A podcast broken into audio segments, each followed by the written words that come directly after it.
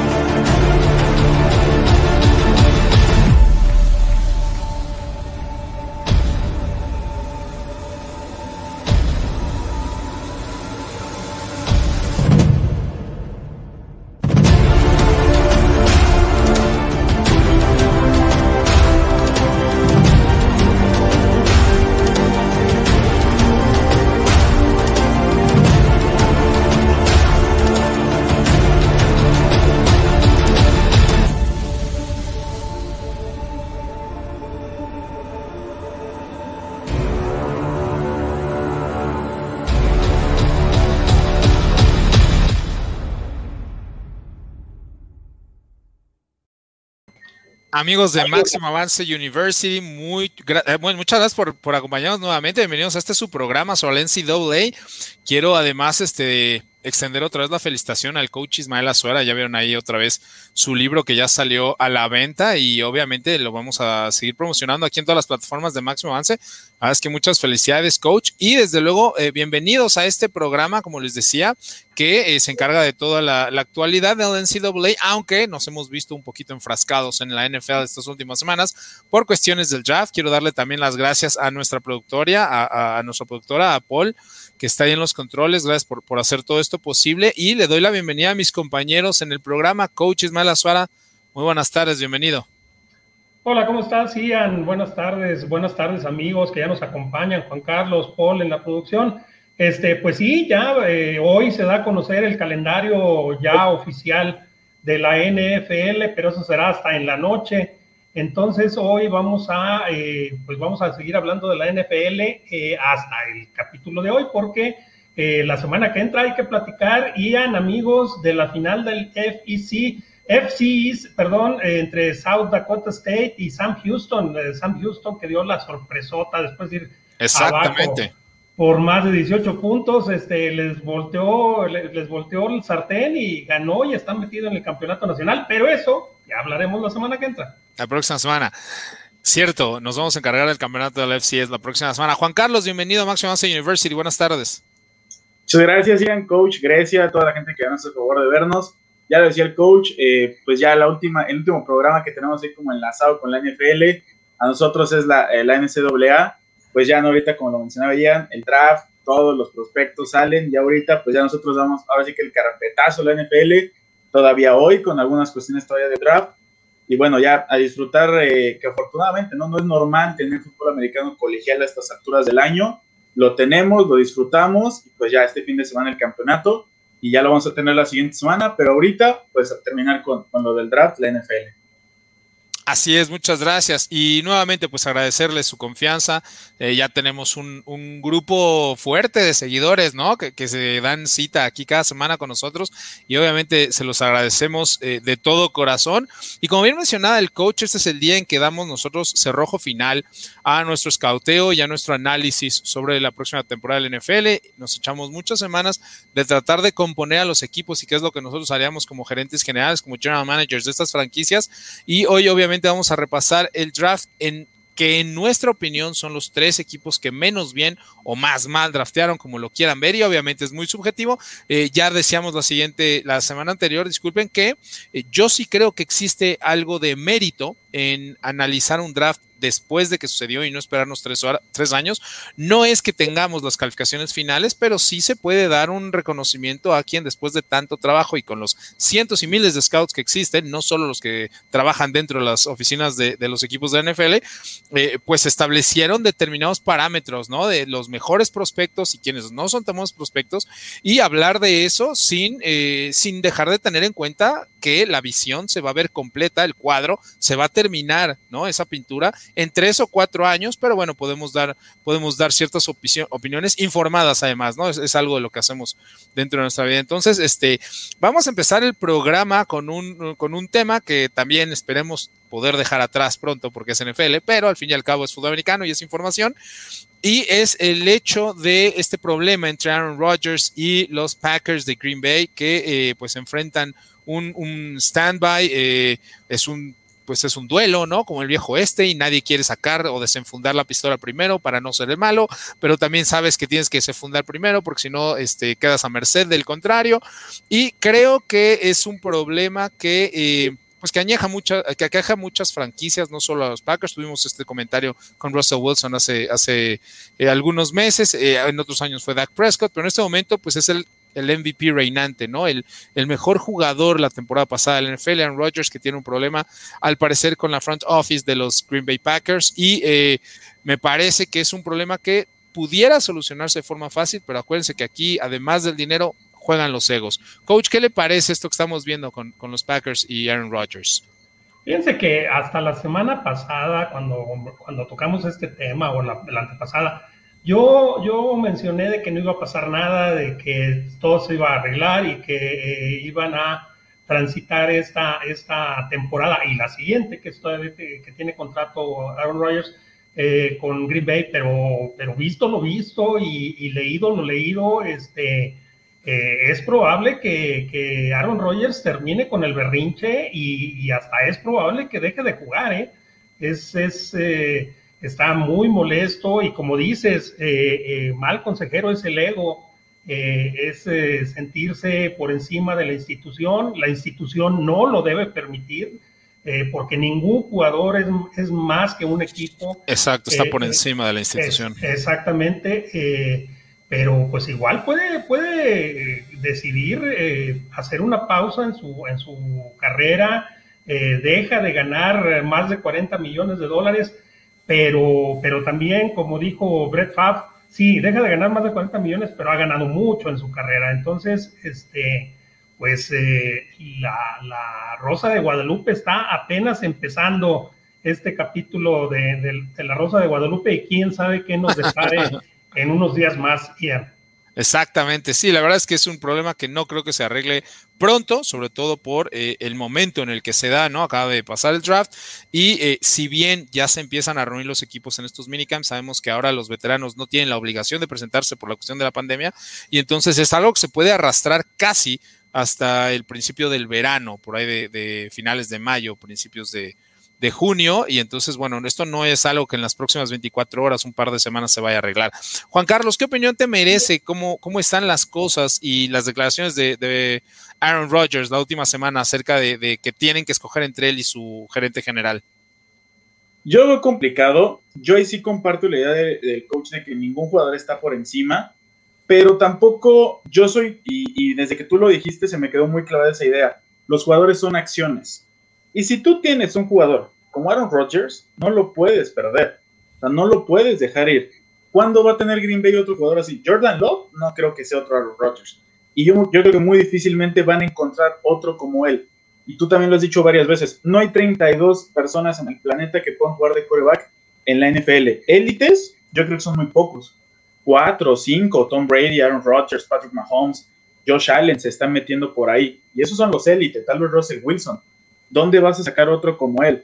Entonces, en ese caso de que tuvieras que decidir entre tu gerente general y tu jugador franquicia, que quieras que no, bien o mal, solo te ha dado un anillo y ha perdido dos finales de conferencia seguidas, porque muchos dicen que, en la final de conferencia se termina cayendo y demás, pues también le ha tocado equipos con un momentum impresionante. Pierdan contra San Francisco, pero porque San Francisco llegó al Super Bowl por juego terrestre y la defensiva. Por eso es que San Francisco llegó en ese entonces. Ahora pierden contra el campeón actual. Entonces es complicado. yo no creo que sea de que Rodgers es el pecho frío que luego dicen en las finales de conferencia. sí. No lo creo así. Pero en ese caso de que tuvieras que escoger, si yo tuviera que escoger, yo me quedaría con mi jugador franquicia, el que ha hecho que Green Bay sea un equipo ganador. Yo creo que hace 3, 4 años fue cuando llegaron a tener una temporada mala, y eso cuando él se lesionó, cuando lo de la clavícula. Pero fuera de eso, siempre los mantiene ahí. Todos saben que es peligroso. Si hasta en, en los memes, ¿no? Cuando hace un par de temporadas Dallas les iba ganando y pone un, tipo ahí en su celular y se están celebrando y queda un minuto y medio con Aaron Rodgers. O sea, es esa capacidad de impresión de que tiene. No lo puedes perder. Y sí, yo creo que todo está mal en esa front office. Si a Andy Dalton le avisan que van a draftear a Justin Fields y lleva meses en Chicago, a él ni siquiera le avisan cuando draftean a Jordan Love. Entonces no puedes hacer eso. Tienes que, ahora sí que tienes que informarle porque es tu mejor acción. Es lo mejor que tiene el equipo.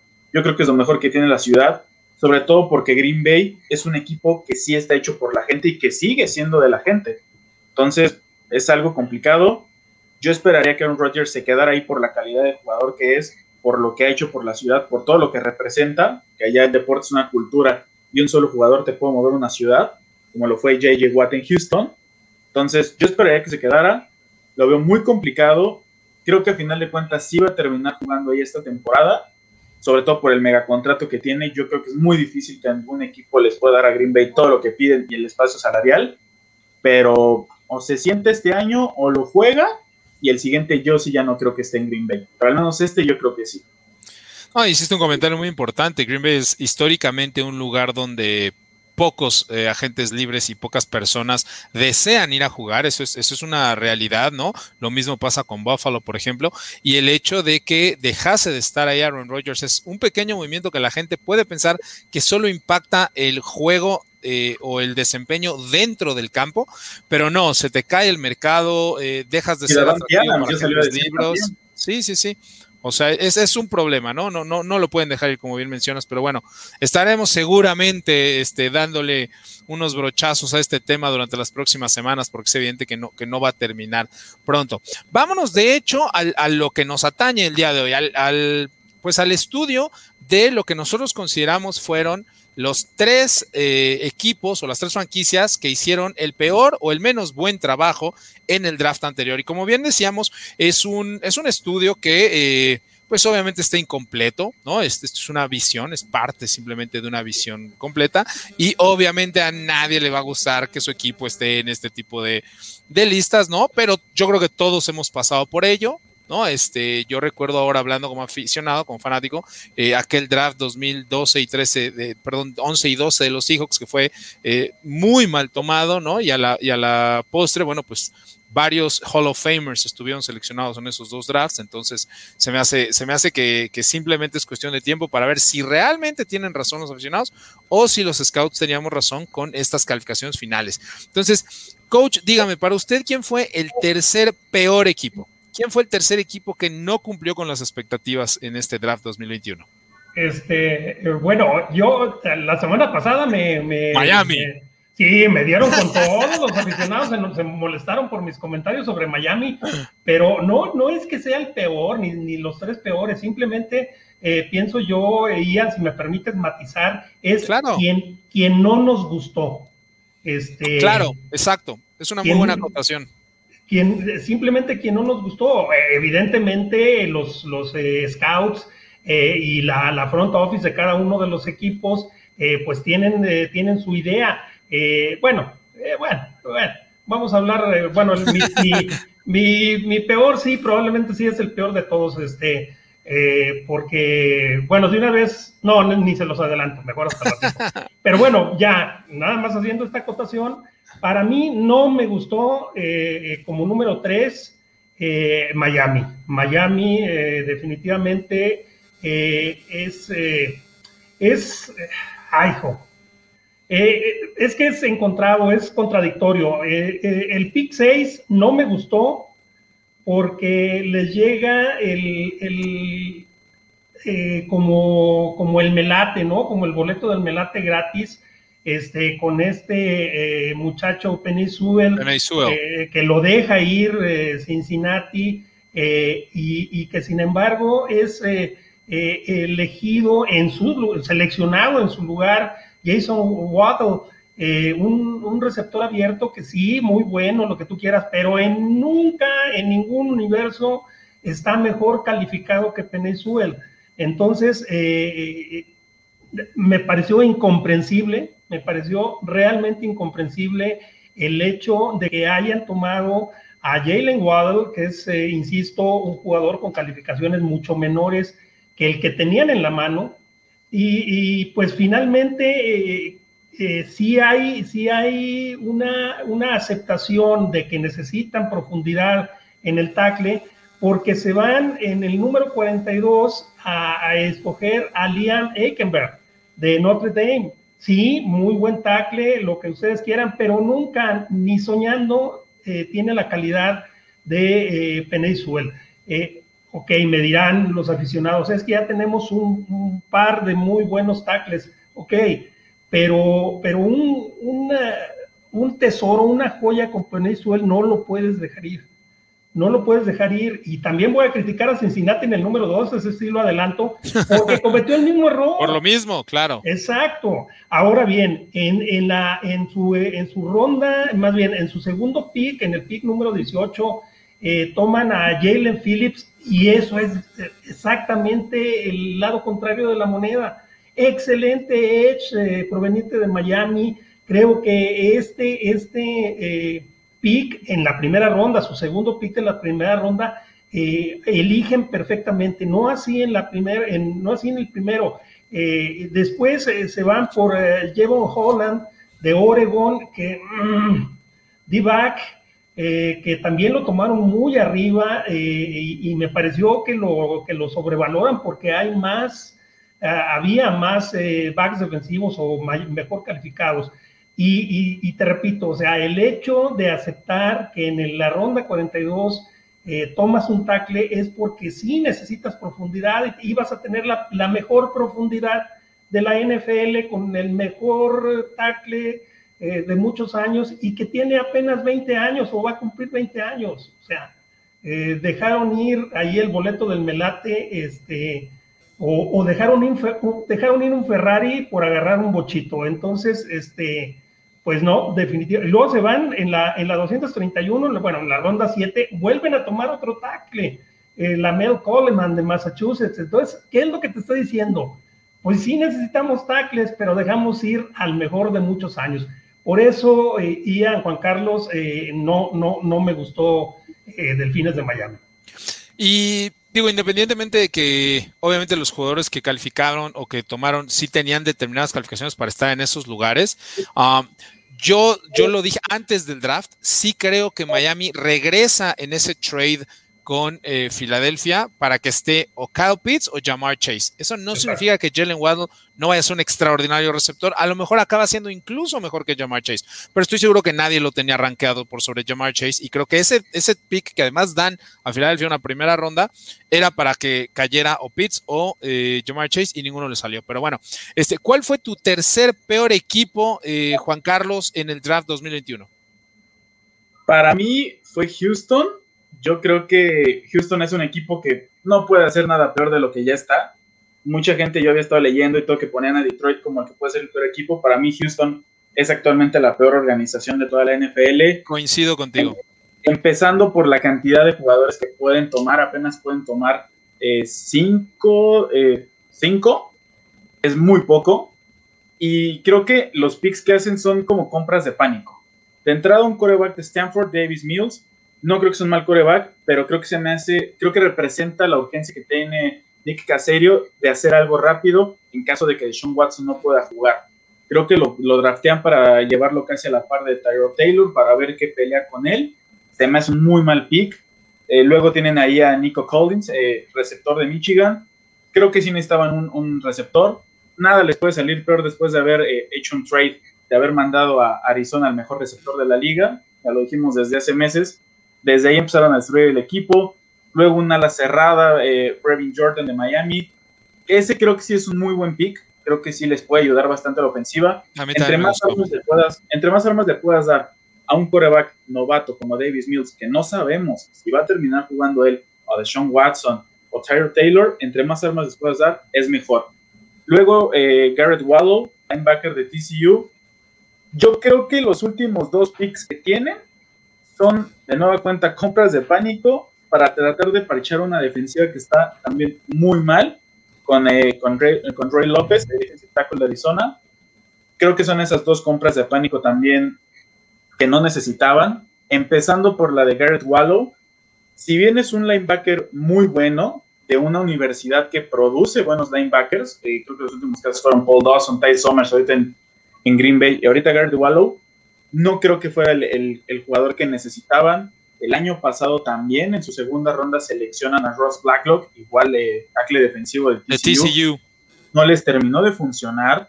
Parece que quieren quedarse con los jugadores ahí de Texas, pero no les funcionan. Son jugadores que no terminan de cubrir esos huecos. Si bien el fuerte de Gary Peterson ahí en Fort Worth es la defensiva, él es de hecho el que manda la defensiva, no terminan de funcionar, no terminan de desarrollar esos jugadores.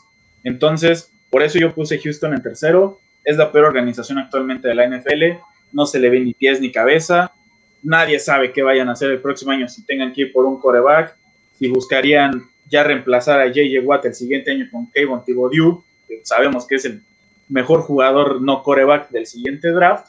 Entonces, muy complicado para Houston. Creo que van a estar así dos, tres años, pies ni cabeza. Y es hasta cierto punto yo lo veo triste, porque todavía hace un par de años estuvieron a nada de ganarle a, Kansas. Les empezaron ganando, les dieron la vuelta y de ahí el equipo no se pudo levantar. Entonces, digo triste porque era un equipo que se le veía mucho, se le veía mucho potencial, tenían muy buenos jugadores y aparte la ciudad de Houston vuelve a una ciudad que en su momento tuvo muchísimas estrellas y ahora no tiene absolutamente nada.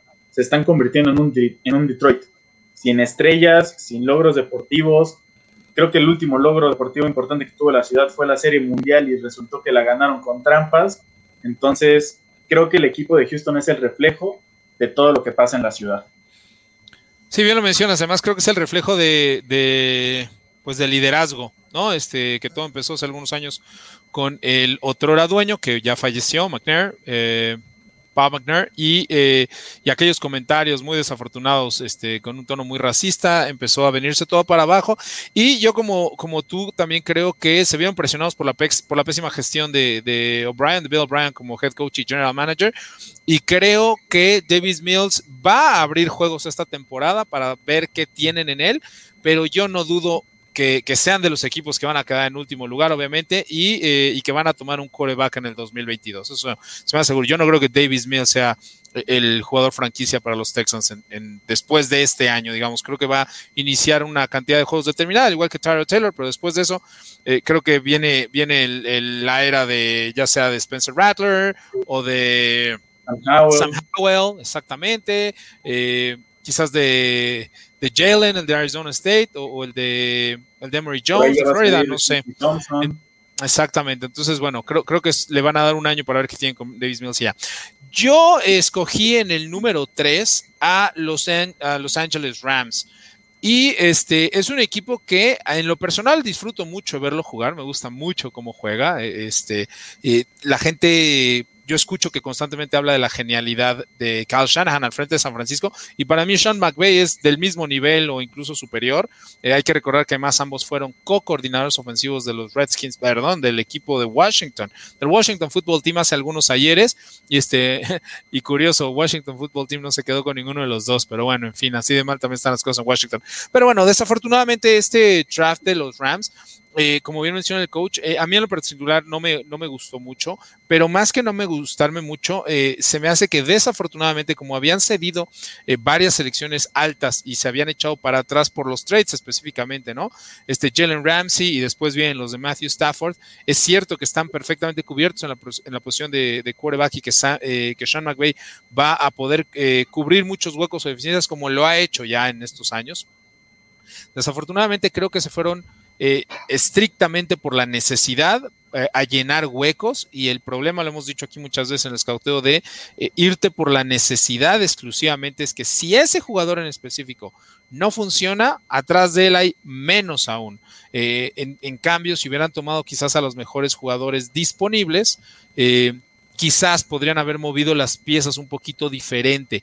Pero en general, insisto, nada más eh, creo que es 100% necesidad este, este draft. Eh, hablamos de personas como Tutu Atwell, este receptor que, claro, por su enorme velocidad y por el skin fit que tienen con la ofensiva que maneja Sean McVay, puede entrar como ese tercer receptor, ¿no? Este, de manera inmediata después de Robert Woods y de, y de Cooper Cup, porque han perdido a sus dos siguientes receptores y han perdido también a su ala cerrada en la, en la figura de Gerald Everett. Entonces creo que tiene un camino directo a ser titular, pero insisto, ¿qué pasa si, si sucede algo con él, si no se desarrolla este primer año? Entonces desaprovechaste la oportunidad de hacerte mejor en otras áreas y dejas un hueco ahí, ¿no? Este, Atwell es solo una de, de, las opciones. Este, el linebacker de South Carolina en, en tercera ronda, eh, creo, este que eh, sí, ahí están ya en, pantalla, Edwards, creo que no, pues, no, no, refleja el valor de la posición, eh,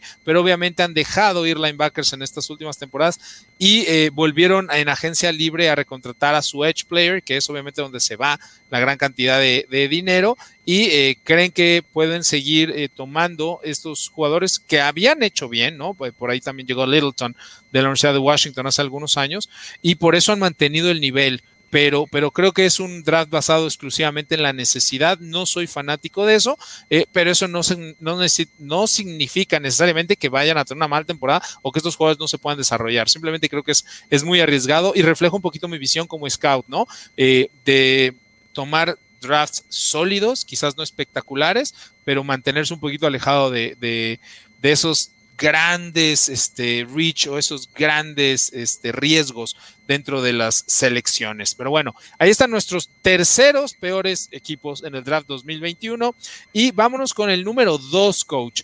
¿Quién fue su equipo número dos de, digamos, el penúltimo que hizo el menos buen trabajo o el que según usted le gustó menos que, eh, que bueno, eh, que, el, el, que otrora va a ser, ¿no? El número 3 que ya vimos. Pero ¿quién tiene usted en número 2, coach? ¿O sería en número 31 total?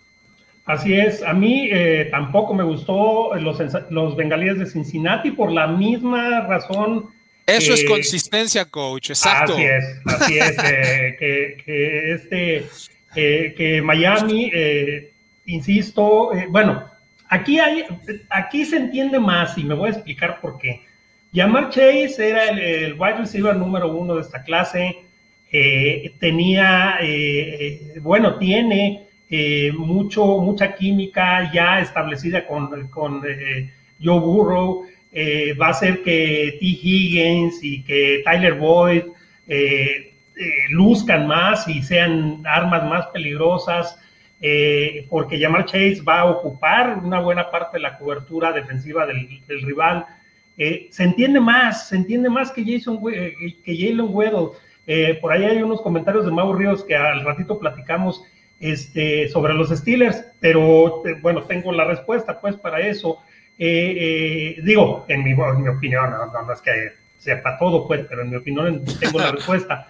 Este, pero, pero hijo, o sea, el año pasado pusiste en riesgo a tu joya, a tu overall número uno, eh, eh, un enorme coreback que es su coreback del futuro y por falta de protección en la línea ofensiva, eh, lo pusiste en riesgo su carrera, simplemente. Es más, todavía no sabemos cómo regresa.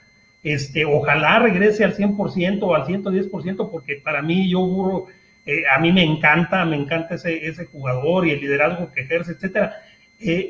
Pero, pero, eh, híjole, priorizar un arma ofensiva de, habilidad antes que proteger a la joya de tu equipo que, que estamos viendo en pantalla, yo burro, me parece muy arriesgado y tan es así que en, en la ronda número dos eligen a un tackle cuando, cuando en la ronda número uno tenían al mejor de la generación.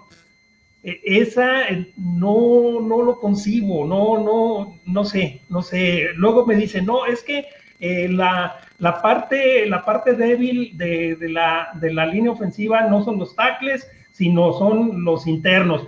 Bueno, pues entonces tomas al mejor interno.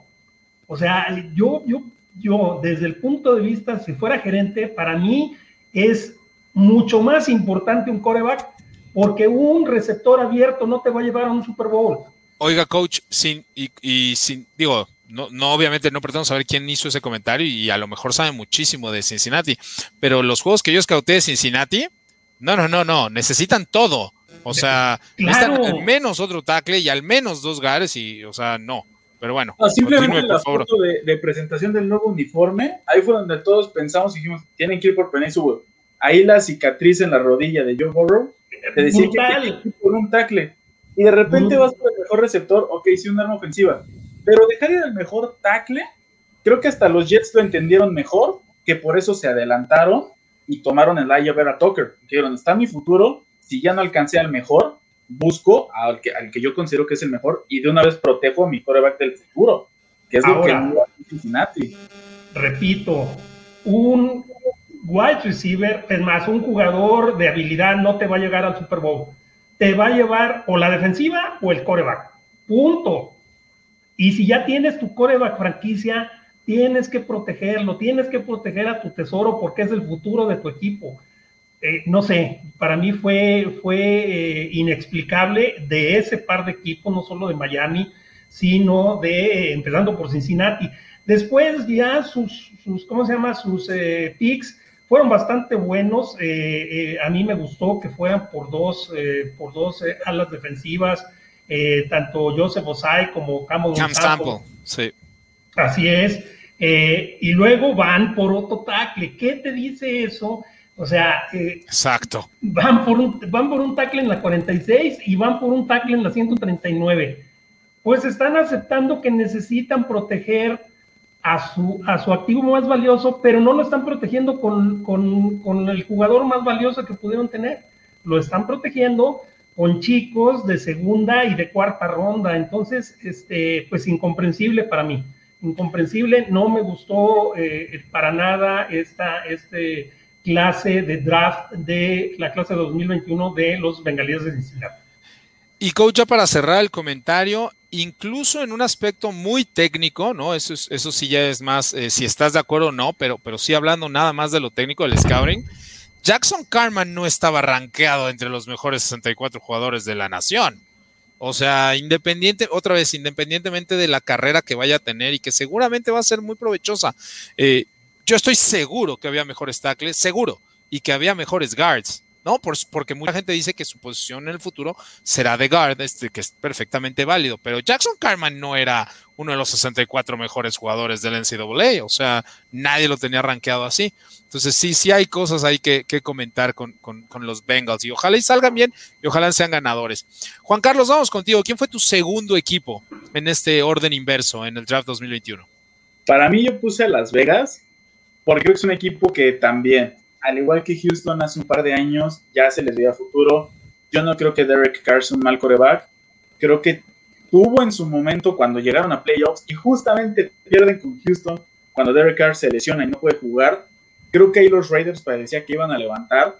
De repente se empiezan a ir para abajo, empiezan la temporada muy bien ganando la Nueva Orleans, estrenando eh, eh, su nuevo estadio, la Allegiant pero de repente se vuelven a ir para abajo, pierden ese juego contra Miami, de nueva cuenta se quedan en la orilla, en la offseason empiezan a hacer movimientos que yo la verdad sigo sin comprender, de dejar sin línea ofensiva un coreback que ya está desarrollado, que si bien yo creo que ahora es eh, Las Vegas el que tiene el mejor suplente de toda la liga, así como el año pasado yo creo que el mejor suplente lo tuvo Dallas con Andy Dalton, ahora creo que lo tiene Las Vegas con Marcus Mariota, Creo que Mariota se vio bien el año pasado cuando tuvo que entrar. Muy cierto. Por algo fue en su momento el, segundo pick de un draft y fue, se quedó a nada de ser campeón nacional en el primer playoff. Hace un muy buen coreback, pero creo que terminaron, eh, si bien logran seleccionar a, Alex Leatherwood, sí le dan protección a Derek Carr. Creo que en la segunda ronda también llegan a hacer un buen trabajo con Trevor Murray, que de nueva cuenta dejaron a mis vaqueros sin picks, les quitan primero a Patrick Surtain y luego a Trevor Murray, pero eh, de, ahí, de ahí para abajo creo que ya empiezan a hacer las cosas mal. Creo que necesitaban darle un poco más de profundidad y de armas a Derek Carr, porque es un equipo que sí le falta mucho a la ofensiva. Están en una división muy complicada, que si bien las, las ofensivas son las que terminan de explotar ahí, tienen que enfrentar a corebacks simplemente como Patrick Mahomes y Justin Herbert. Sí hacen ahí una parte de buen trabajo al agarrar defensiva, pero parece que se olvidaron del otro lado del, del balón. Parece que se olvidaron de darle profundidad y de darle un poco más de armas que le puedan ayudar a Derek Carr.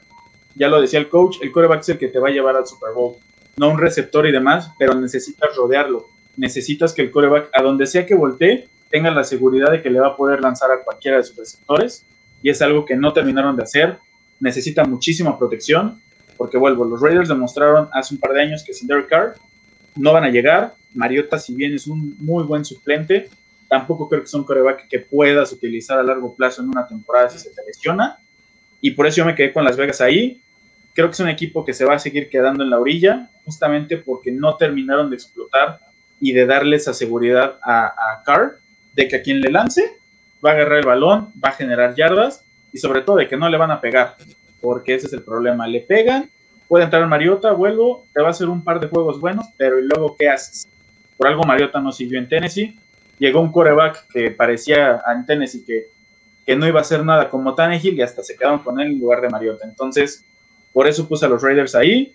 Ojalá levanten, porque creo que es un equipo que hasta en el estadio y en la ciudad merece mucho. Las Vegas creo que va, a crecer muchísimo en cuanto a deportes. ¿Por qué lo digo? Porque ya tienen equipo de hockey, ya parece que los atléticos se quieren mover de Oakland, capaz si lo siguen a Las Vegas. La NBA anuncia que va a meter dos equipos más de expansión, apuntan a Las Vegas, entonces Las Vegas tiene que ser una ciudad, y si ya sabemos que es la ciudad que nunca duerme, ahora tiene que ser una ciudad de equipos ganadores. Muy cierto. Y, como mencionas, además, este, tuvieron una una pretemporada, tiene una off-season complicada, una off-season difícil. Eh, creo además que no hay una gran mejoría ya rumbo a este quinto año de la era Gruden y este... Eh, creo que Gruden sigue controlando los aspectos de, no del scouting, eso lo controla Mike Mayock, pero creo que Gruden sigue teniendo la palabra final. Me parece que estos picks son de Gruden en un 51, un 60%, más que de Mike Mayock, y sabemos que Gruden carece de, de la capacidad de manejar el amplio espectro de ser head coach y general manager. Es cierto, insisto, tienen en nombre ¿no? A un general manager ahí con ellos, Mike Mayock, pero yo estoy seguro que estos picks son, son de Gruden.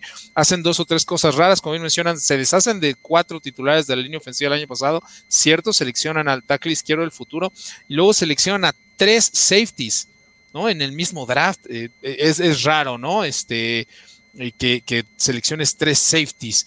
¿no? El caso de, de Divine Diablo, de Trevor Merrick y de Gillespie.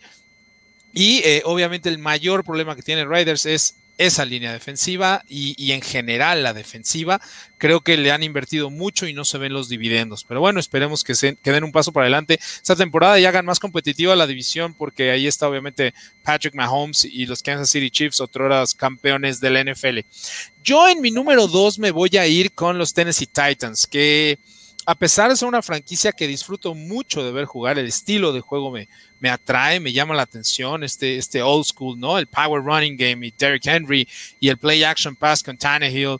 Eh, la verdad es que creo que eh, han pecado de... Eh, pues han, han, pecado de arriesgados estas últimas temporadas. Creo que han hecho reach, eh, reaches altos y creo que en algún momento eh, este equipo eh, va a empezar a pagar las consecuencias. Obviamente no de un año para otro, pero creo que cada vez se les puede manifestar de maneras más agrias y, y les voy a decir a qué me refiero. Eh, llevan varios años seleccionando jugadores que más allá del talento que es innegable el talento lo que han tomado, eh, la posición en la que los toman eh, grita que es un riesgo demasiado grande. Creo que el ejemplo más claro y uno de los circos más grandes que vimos el año pasado fue su primera selección global, este tackle derecho Isaiah Wilson de los Bulldogs de Georgia, que incluso posteó eh, pensamientos suicidas ¿no? en sus redes sociales hace algunos meses y que obviamente está fuera de la NFL y esperemos que, que corrija el camino de su vida por su bien y por su salud pero regresan este año después de ser uno de los circos más grandes de la NFL y vuelven a hacer lo mismo. Seleccionan en primera ronda a Caleb Fairley, este extraordinario y talentoso jugador de Virginia Tech, pero que tiene dos, dos operaciones de espalda baja en los últimos tres años. Y la última operación la tuvo hace pocos meses sin ni siquiera haber jugado la temporada pasada. Eh, me parece que es un riesgo enorme ¿no? Tomar en una primera ronda un jugador así, que inclusive si se convierte en All Pro el primer juego o el primer día que pisa el campo, esa, esa carrera no, no debe, en teoría, durar muchos años o no te deba durar lo que te duraría un jugador más sano a pesar del impacto inmediato que pueda tener. Pero bueno, en fin, no obstante con esos riesgos, ya dijimos, ha empezado, toman su primera ronda, sino que eh, en la ronda 4 vuelven a tomar a, un jugador eh, llamado Rashad Weaver, está a la defensiva de Pitt, con muchísimo talento, pero con problemas de carácter, no voy a decir de conducta, pero de carácter, un jugador difícil de manejar, por así decirlo. Y menos de una semana después del draft, Rashad Weaver es arrestado por un problema ¿no? Eh, legal, por una pelea, y ya pasó su primer noche en la cárcel, ahora como miembro de los Tennessee Titans. Y entonces, para mí están o sea, repitiendo los mismos problemas. O sea, se ve muy bien en, este, en el draft, en las elecciones, cuando te arriesgas a tomar y tomas a un gran nombre. Pero ese gran nombre seguía en el board por una razón y son ese tipo de problemas o, de salud, como el caso de Kelly Farley, o eh, de carácter, como el caso de Rashad Weaver, o de plano este, ilegales, ¿no? Como, como el caso de Isaiah Wilson el año pasado. Entonces, como que no comprendo la estrategia. Es, como, como tratar de aprovechar que los demás equipos no se sienten o no quieren ese tipo de jugadores en tu roster y decir, bueno, este, yo soy más inteligente que los demás y entonces yo sí, yo lo voy a poder componer y a mí no se me va a lastimar y a mí no me va a causar problemas y yo puedo lograr que sea el mejor y siguen fracasando. Insisto, Rashad Weaver ya pasó su primera noche en la, cárcel antes de ponerse el jersey de los Titans, pero ya siendo miembro de los Titans. Isaiah Wilson nunca va a volver a jugar un down de fútbol americano. Y Caleb Fairley es muy dudoso debido a sus problemas de lesiones. Ojalá y todo salga bien para ellos y sigan manteniendo ese altísimo nivel que han mantenido en las últimas temporadas. Vámonos, coach, con, ya sabe, el peor equipo o el equipo que menos le gustó a usted en este draft 2021. Este, el que menos me gustó y el que más risa me dio. Este, ok. Este, no, son los Raiders, los Raiders. Este, eh, ahí, ahí yo creo que eh, John Gruden y Mike Mayock. Bueno, John Gruden, como head coach de la NFL, es un estupendo comentarista. Este, y, Mike Mayock, como gerente general de la NFL, es un estupendo analista de NFL. Comentarista también, sí, exacto. O sea, eligieron como si fueran, como si estuvieran haciendo un mock draft en, en NFL Network. O sea, no puedes, no puedes eh, subir, eh, eh, dar a cambio, ¿cómo se llama? Selecciones por un tackle que todo mundo esperábamos que saliera segunda ronda de, la mitad para abajo. O sea, había un par de tackles mucho mejores en las personas de Christian Darriso, estaba Tevin Jenkins disponibles, suben en el draft y eligen a Leatherwood.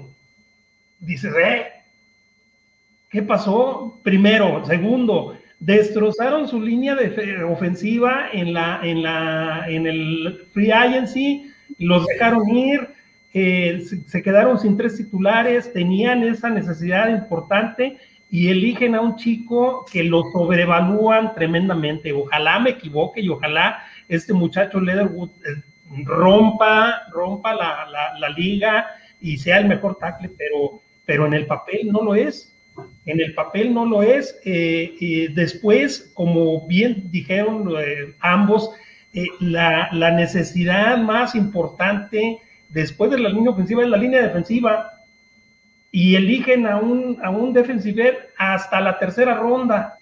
Este, no sé, incomprensible, incomprensible para mí.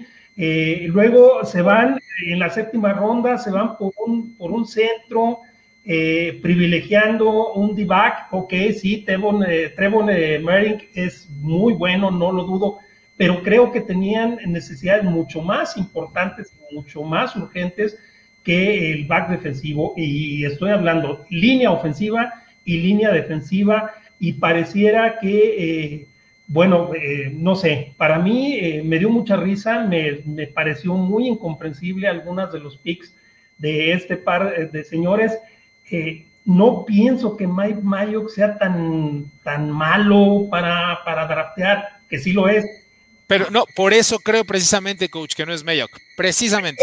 Exactamente, para mí es Gruden. Para mí es Gruden, este, y pesa mucho su contrato porque le están pagando un dineral. ¿Y por 10 años? Exactamente, para alguien que es un gran comentarista del NFL pero no es un head coach de la NFL. Efectivamente, y fíjense, para, para, nuestros amigos Raiders y darles un poquito de contexto en, en, este sentido del por qué no nos encanta la selección de Leatherwood. Y nuevamente, ojalá y nos caiga en la boca y ojalá y se haga el pro muy rápido Leatherwood y ya, y se acabó el problema, ¿no? Pero Tom Cable fue eh, head coach asistente de los Seahawks durante cinco temporadas. Y obviamente fue el coach de línea ofensiva de los Seahawks durante ese mismo proceso. Y eh, al terminar el draft, este draft, cuando le preguntan sobre la selección, eh, específicamente dicen que era el jugador que Tom Cable quería y que era el, el, tackle que más le gustó a Tom Cable de todos, más que Sewell, más que Jarrison, más que, más que Rashawn Slater, lo cual es muy válido. Pero eso fue lo mismo que dijeron cuando era el head coach asistente de Seattle de Jermaine Fedi y de Ethan Posich. Fueron ambas una primera selección de Seattle y una segunda selección de Seattle y fueron específicamente selecciones de Tom Cable. ¿Alguno de las personas que nos escuchan en casa tiene la más remota idea de quién es Jermaine Fedi y quién es Ethan Posick?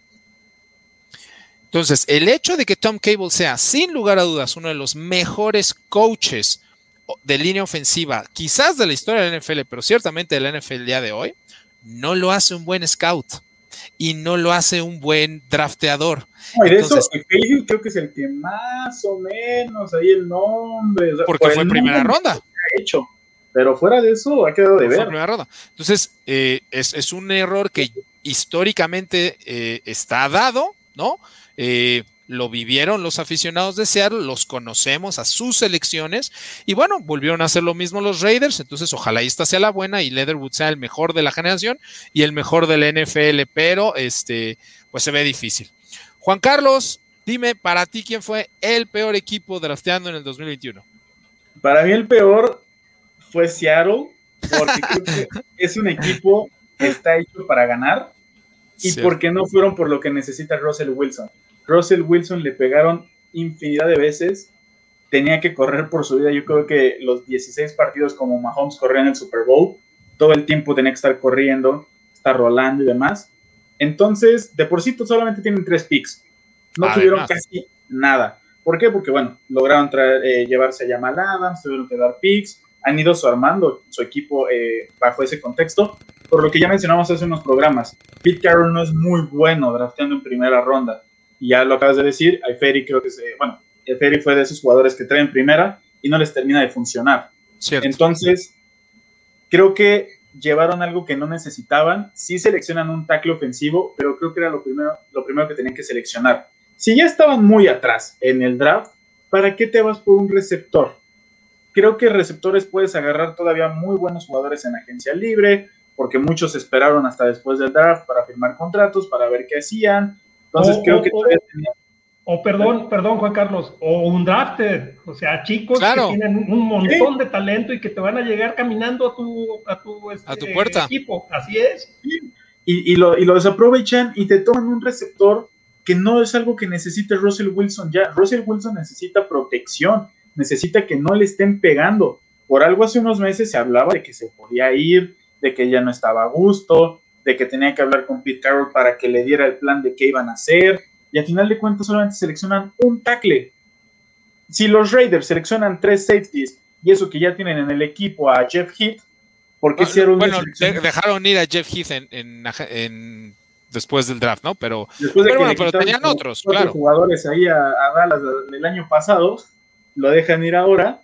Pero entonces, si los Raiders hacen eso de seleccionarte tres safeties, ¿por qué Seattle no te seleccionó al menos dos tackles si los necesitas? Creo que en lo demás el equipo está completo. Tal vez ahí en el perímetro, que sí lo terminan cubriendo también en el draft, era el único que les podía fallar. Pero un arma ofensiva, ya lo dice el coach, un drafted free agents, hay muchísimos. Y de ahí pueden salir muy buenos jugadores. Muy buenos. El último ejemplo lo decimos Travis Fulgham en Filadelfia. Llega como un desconocido y a final de cuentas lo está haciendo bien un, un, receptor lo puedes encontrar como una joya en cualquier lado que le des la oportunidad, te lo va a demostrar porque aparte vienen como los underdogs y con eso se esfuerzan más. Entonces, por eso yo los pongo en el último. Necesitaban darle protección a Russell Wilson y es lo que menos queda. Sí, fíjate que estoy totalmente de acuerdo contigo. De hecho, de forma irónica, yo jamás he estado contento con un draft de los Seahawks. Jamás. Me ha llegado a tocar, esto es verídico, me ha llegado a tocar que tomen en primera ronda jugadores que yo no tengo idea quiénes son. En primera ronda. Es, de verdad, o sea, es en serio. O sea, eh, Bruce Irving a la defensiva, West Virginia. ¿Quién? O sea, quizás sexta, quizás quinta ronda. Entonces, sí, se los tiene acostumbrados a, hacer eso. Este, pero eh, definitivamente creo que también eh, parecido a los Rams tuvieron que ir por, por necesidad y no me gustan mucho los drafts por necesidad. y peor aún, como que escalaron mal las necesidades. La necesidad número uno era línea ofensiva. O sea, la tercera necesidad era receptor. Claro, sí, sí, nada más como que lo cambiaron. Este, y lo único que, podríamos decir es, este, insisto, a mí tampoco me gustó esta, este draft class de Seattle, pero nunca me gustan, esa es la realidad, a mí nunca me gustan. Eh, son más un equipo que, desarrolla jugadores, ¿no? Este, como los Cam Chancellors o como los Richard Shermans, que fueron rondas bajas, cuartas, quintas, ¿no? Russell Wilson fue una tercera, Chris Carson fue una séptima, ¿no? Es gente que desarrolla más, este, a tomar eh, jugadores altos y que le funcionen, bien lo mencionas, este, rara vez le funciona sea una primera ronda y creo que por eso en gran cantidad de años, si es que la llega a tener, eh, se echa para atrás hasta una segunda ronda. Y en muchos casos, como los años venideros, este y el sigue, ni siquiera tiene primera ronda por tomar un veterano. Pero bueno, eh, afortunadamente yo creo que de la lista son el único equipo que, que, sigue siendo contendiente o que son un gran equipo a pesar de esta muy mala este, selección de draft. Pero bueno, vámonos con mi número uno. Oye, este, esta línea, porque ya regresa Nick Bosa. Arizona llega J.J. Watt. En los Rams, un equipo que yo creo que tiene las mejores líneas defensivas. Sí. Los enfrentas dos veces al año y no le das protección. Yo creo que lo que va a pasar con, los Seahawks, independientemente de, estas selecciones de draft, es que eh, corrieron a Brian Schottenheimer, el corredor ofensivo, y trajeron a Shane Waldron de los Rams, que era la mano derecha de, de Sean McVay. Yo, mi, esperanza, o creo que eh, lo que están apostando los Seahawks es a que el sistema ofensivo sea tan diferente a lo que estaban haciendo que no necesiten una gran línea ofensiva, por ejemplo, como la tienen los Rams, ¿no? Que fuera de Whitworth, la verdad es que su línea ofensiva es muy, muy, muy mediana, pero como tienen un gran juego terrestre y como se basan en el play action, eh, con lo que tenía Jared Goff, ahora que va a tener Matthew Stafford, realmente son un equipo al que no le pegan mucho. Entonces, yo lo que creo es, supongo que eso van a intentar jugar ahora, ¿no? Este, mucha zona, mucho play action y eso reduce los golpes para, para Russell Wilson en lugar de ser un drop back passer, este ataque eh, terrestre muy frontal y un eh, ataque aéreo muy frontal con, con Lockett y con, y con Metcalf, pero que obviamente hace que reciba muchísimos golpes el coreback. Yo, creo que esa es la apuesta, ¿no? Cambiar el sistema ofensiva. Bueno, no, sí, exacto, pero lo que haces es le juegas play action hacia un lado y le rolas hacia el otro, porque, exacto, porque es la única forma de detenerlo. Pero bueno, esperemos que eso hagan. Y les digo, este, para mí el draft de este último equipo, de este eh, menos bueno, el que menos me gustó, eh, que son las Águilas de Filadelfia, en mi caso es como la consumación de una muy mala eh, off-season, de un concepto de equipo que ya les funcionó una vez, hay que ser bien claros en eso, ya fueron campeones de la NFL hace tres años, ¿no? No, no es una locura, pero que se tienen que conjuntar muchos factores para que se vuelva. Digamos que están haciéndolo de la forma más difícil posible. ¿Es la incorrecta? No, es la que ya les funcionó y lo van a tratar de seguir haciendo, pero en el caso de los Eagles, obviamente, eh, lo que hicieron, dejando ir a Wentz, porque sí, no tenía ya nada que hacer en esa organización, pero eh, quedándose con Jalen Hurts, que me parece es un jugador que nunca ha demostrado lo suficiente como para ser un quarterback franquicia, creo que no lo va a hacer, pero bueno, este, esperemos para sus fanáticos que sí lo sea. Eh, creo que el coach también ya eh, había acabado su proceso, pero trajeron a eh, un coach que ni siquiera sé si tenga las credenciales para ser el head coach en la NFL. Y todo eso me dice que el hombre fuerte en Filadelfia no es el head coach y no son los jugadores, es el gerente general. Howie Roseman, que ganó esta batalla de egos y de poder en contra del head coach anterior y del head coach previo también, Chip Kelly. ¿No? Entonces, este, creo que es como el, el proyecto de Howie Rosman, creo que hace las cosas, creo que no tiene un contrapeso, creo que no tiene una persona que le indique que hay cosas dentro del fútbol, que no todo es la vía administrativa o lo que dice o lo que se dice en un papel o las hipótesis o las teorías y que creo que está, como decíamos, haciendo las cosas mal. Yo creo que va a ser uno de los peores equipos de la temporada, creo que va a seleccionar un coreback en primera ronda. Ya se hizo de tres primeras selecciones para el próximo año. Yo no creo que Jalen Hurts sea la, la, es la solución y eh, Toman a Devonta Smith, que no está nada mal en sí la selección, pero tienen que hacer un trade para tomarlo. Um, Devonta Smith eh, no es que no vaya a ser un gran jugador, pero vuelves a tomar un receptor en primera ronda, que has tomado un receptor en primera ronda dos o tres veces de los últimos seis años y que no te ha funcionado. Entonces, no creo que haya, algo haya cambiado drásticamente en el departamento de scouting. Claro, Jalen Rigor, este, no, y, este, y por ahí llegó, este, llegaron varios jugadores, ¿no? En los últimos años, en primera ronda, no les ha funcionado, no sé qué, qué parámetro cambió en el scouteo de receptores este año, pero bueno, pueden hacer lo mismo, dan eh, este, selecciones a cambio de poder moverse eh, otra vez para poder tomar a estos jugadores.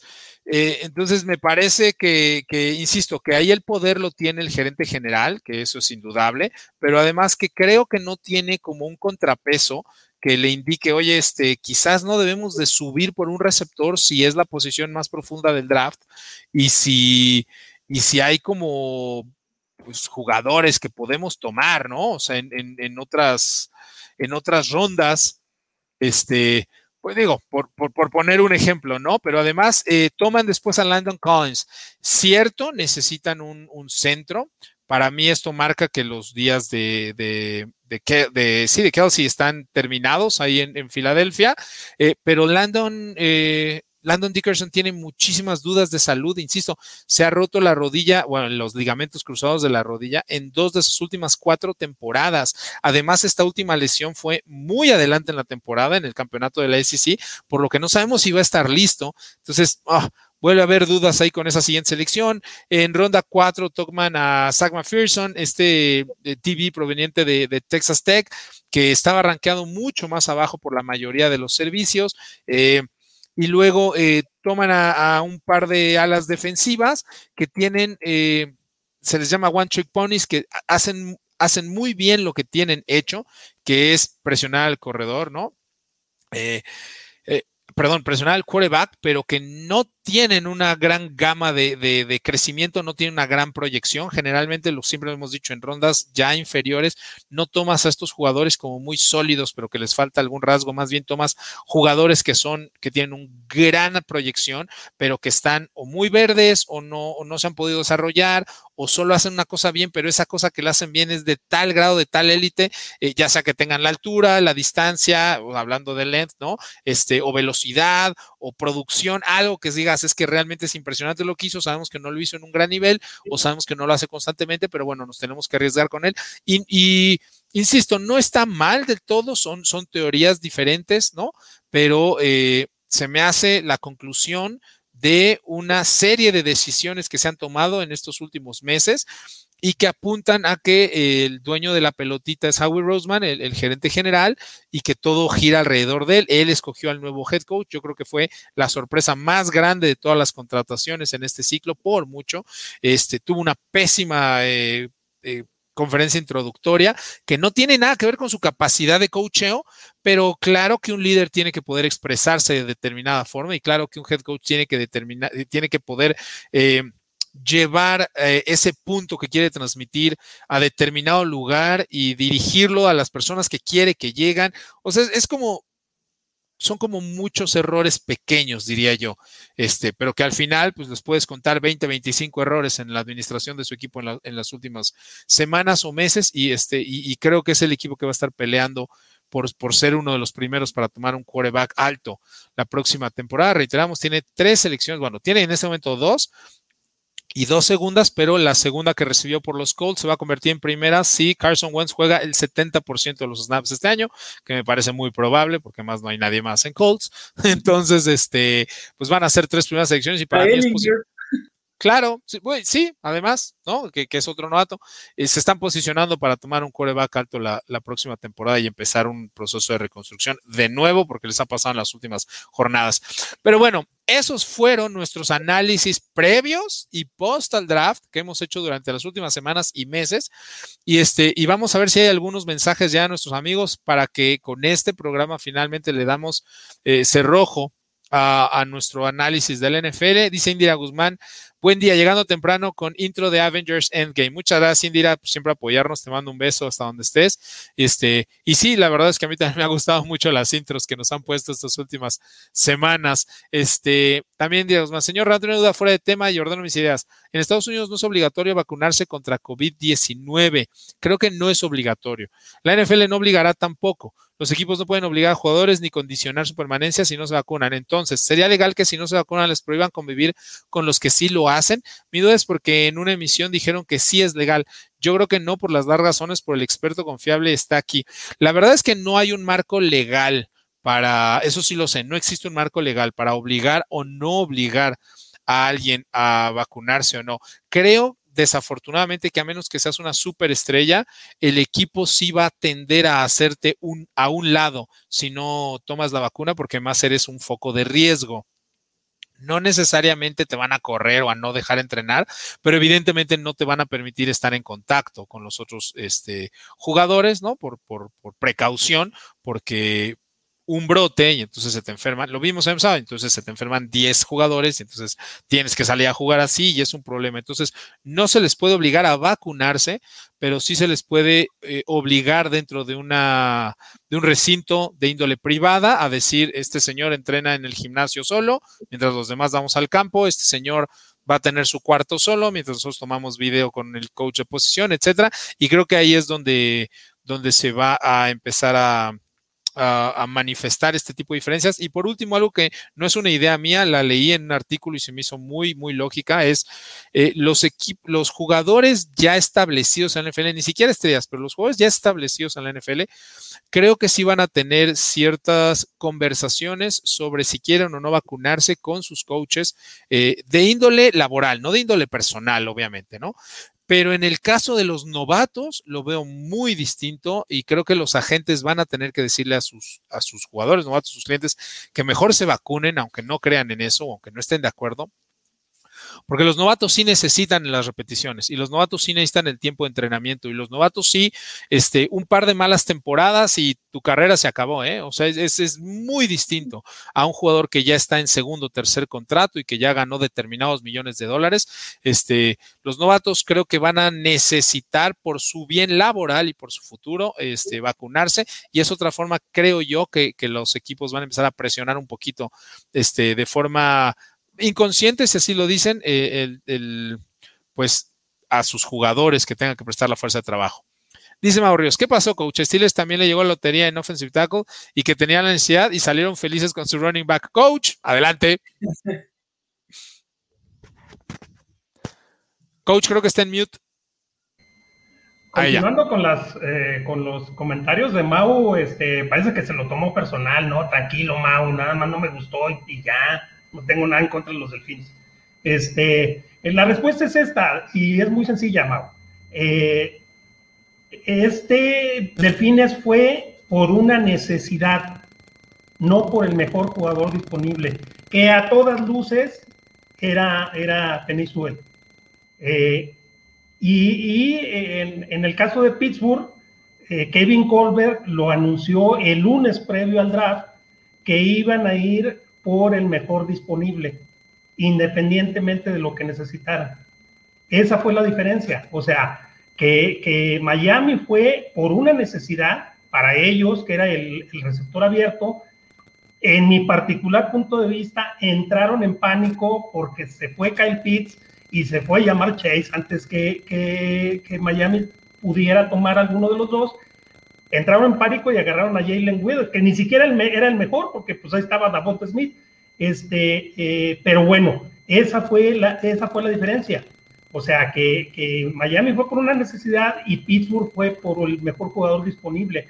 Porque dijo Kevin Colbert, si estamos 100% cómodos con lo que nos llegue en el lugar 24, lo vamos a tomar. Si no, nos hacemos para atrás.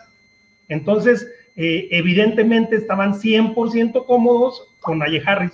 Eh, eso fue lo que dijo Kevin Colbert. Bueno, y este, Mauricio y a los Steelers por tomar un back también, cuando urgía offensive tackle también, estamos en las mismas, bueno, ya es, es como la continuación, ¿no? O el preámbulo de la, de la misma, de la misma pregunta. Dice Gerardo Sandoval, Gerardo, buenas tardes. Steelers, aunque no se acepte, es un equipo que se está reconstruyendo. Y un running back playmaker como Najee posiblemente no lo tengan en muchos años, y un oficial, bueno, sí se puede en un próximo draft. Eh, bueno, sí, yo creo, estoy muy de acuerdo con, con gran parte del mensaje, pero es al revés. Este, el running back lo puedes conseguir en cualquier lado. El líder corredor de la la mitad de la este temporada pasada fue un drafted free agent, ¿no? Chris Carson fue séptima ronda, ¿no? Y mientras que los offensive tackles, me parece que el, no me das caso, ¿eh? pero el 91-92% de los offensive tackles titulares de la NFL son primera o segunda ronda. Eh, hay ciertos parámetros físicos y atléticos que no son tan fáciles de cubrir y cuando eres un, un tackle ofensivo, las, las, premium positions, cuando, cuando eres un tackle ofensivo, si, si tienes esas cualidades, subes, aunque no seas muy bueno, por así decirlo. Y por eso son los primeras y segundas rondas. Y hay muchos jugadores que son muy talentosos y muy buenos en colegial, pero que no tienen la, longitud de brazos o que no tienen el juego de pies y que simplemente les va bien en colegial y esos caen en las rondas. Entonces, nada, lo único que no es, o sea, en, la teoría dice que no, que, que, a un corredor como Najee Harris lo puedes agarrar en cualquier ronda a un tackle ofensivo, no, ¿no? De primera o segunda ronda. Dice Néstor Mondragón. ¿Qué opinan del draft de Broncos? Bueno, de hecho, el draft de Broncos lo, saludos a los expertos analistas. Muchas gracias, Néstor. De verdad, te agradezco tus palabras. Lo, vimos la semana pasada, lo nombramos uno de los ganadores. Yo, de hecho, lo nombré el segundo equipo con, con, mejor draft. Este, puedes visitar toda nuestra galería también ahí en YouTube. Pero bueno, este, en términos generales, han drafteado extraordinariamente bien. Es un eh, el primer draft de, de George Payton, eh, proveniente de Minnesota, ahora con, con, los, con los Broncos. Y, este, y creo que, eh, insisto, que están cubiertos en todas las posiciones. Lo que han empezado a invertir en los receptores para darles armas a sus receptores, lo más inteligente que pudieron haber hecho. Eh, creo que han fortalecido extraordinariamente bien su defensiva profunda, no solo con las contrataciones, este, eh, la llegada de Kyle Fuller, el regreso de Karim, eh, sí, de, de, Karim, Patrick Sertan ahora como, como novato. Entonces creo que están haciendo las cosas extraordinarias. La gran salvedad es yo no confío en ninguno de sus corebacks y desafortunadamente en esta liga llegas tan, tan, tan lejos como el coreback te llegue. Ojalá y se desarrollen y si lo hacen, te aseguro que van a ser contendientes al Super Bowl. Te lo aseguro. Simplemente no creo que, que sean de ese nivel, ¿no? Ni, ni Teddy B, ni, ni Drew Lock. Dice, en el caso de Steelers, lo que creo es que están mudando su manera de correr, que será a la vieja escuela, con Franco y con Beres. Eh, Najee Harris les ofrece eso. En Offensive Line siempre han apostado a desarrollar. Sí, es muy probable. Este, pero es un caso similar al que estábamos hablando de, de del equipo anterior. Adelante, coach, por favor. Este, eh, fíjate que, que, que, no, no, no es eh, a, la, a, la, vieja escuela, eh. Matt Canada no juega en la vieja escuela, al contrario, juega muy, muy adelante, muy, este, eh, muy, muy, diferente a cómo se juega en la, en la NFL. Habrá que ver eh, cómo adapta su sistema de motions y de shifts. Este, el, viene, viene a darle verticalidad al ataque terrestre y a eh, fortalecer un arma que es una parte primordial de la ofensiva de Matt Canada, que es el play action. Eh, eh, creo que, que la, la, amenaza que representa Naye Harris en, en, los, en los este, jugadas de play action puede amarrar a, a los linebackers en, en, la, en la caja, permitiendo que eh, Big Ben pueda encontrar eh, desmarcados a, algún receptor. Entonces, más bien por ahí yo veo que se le va a aprovechar a Naye Harris. Sí, efectivamente, yo también veo, o sea, exacto, la ofensiva de Matt Canada es muy diferente este, a lo que habían estado jugando. Y yo lo, la analogía que establecía era más bien que eh, yo creo que Petrobras es, es, contendiente, creo que va a estar en los playoffs. Eh, si tuviera que apostar, lo haría a favor de ellos, es decir, que llegan a playoffs. Este, pero también creo que los días de Ben Roethlisberger están numerados, no tiene la capacidad de, de, llevarlos a un campeonato o de llegar o de llevarlos a instancias realmente altas. Yo no veo cómo un equipo de Steelers pueda vencer a, a los Mahomes y a los Buffalo Bills y, y quizás hasta los Colts. Exactamente. Entonces, este, creo, creo que estableciendo el juego terrestre va a ayudar. Creo que son contendientes. Creo que van a estar ganando 11 juegos, este, quizás 12, quizás 10. Bueno, ahora son 17 juegos. Pues creo que van a ganar 11, 12 juegos, ¿no? No tengo duda alguna. Este, pero sí creo que, que no tienen con qué disputar ya cuando, cuando, cuando se vean abajo en el marcador en cualquier instancia final y sea Rothlisberger quien tenga que regresar en el juego.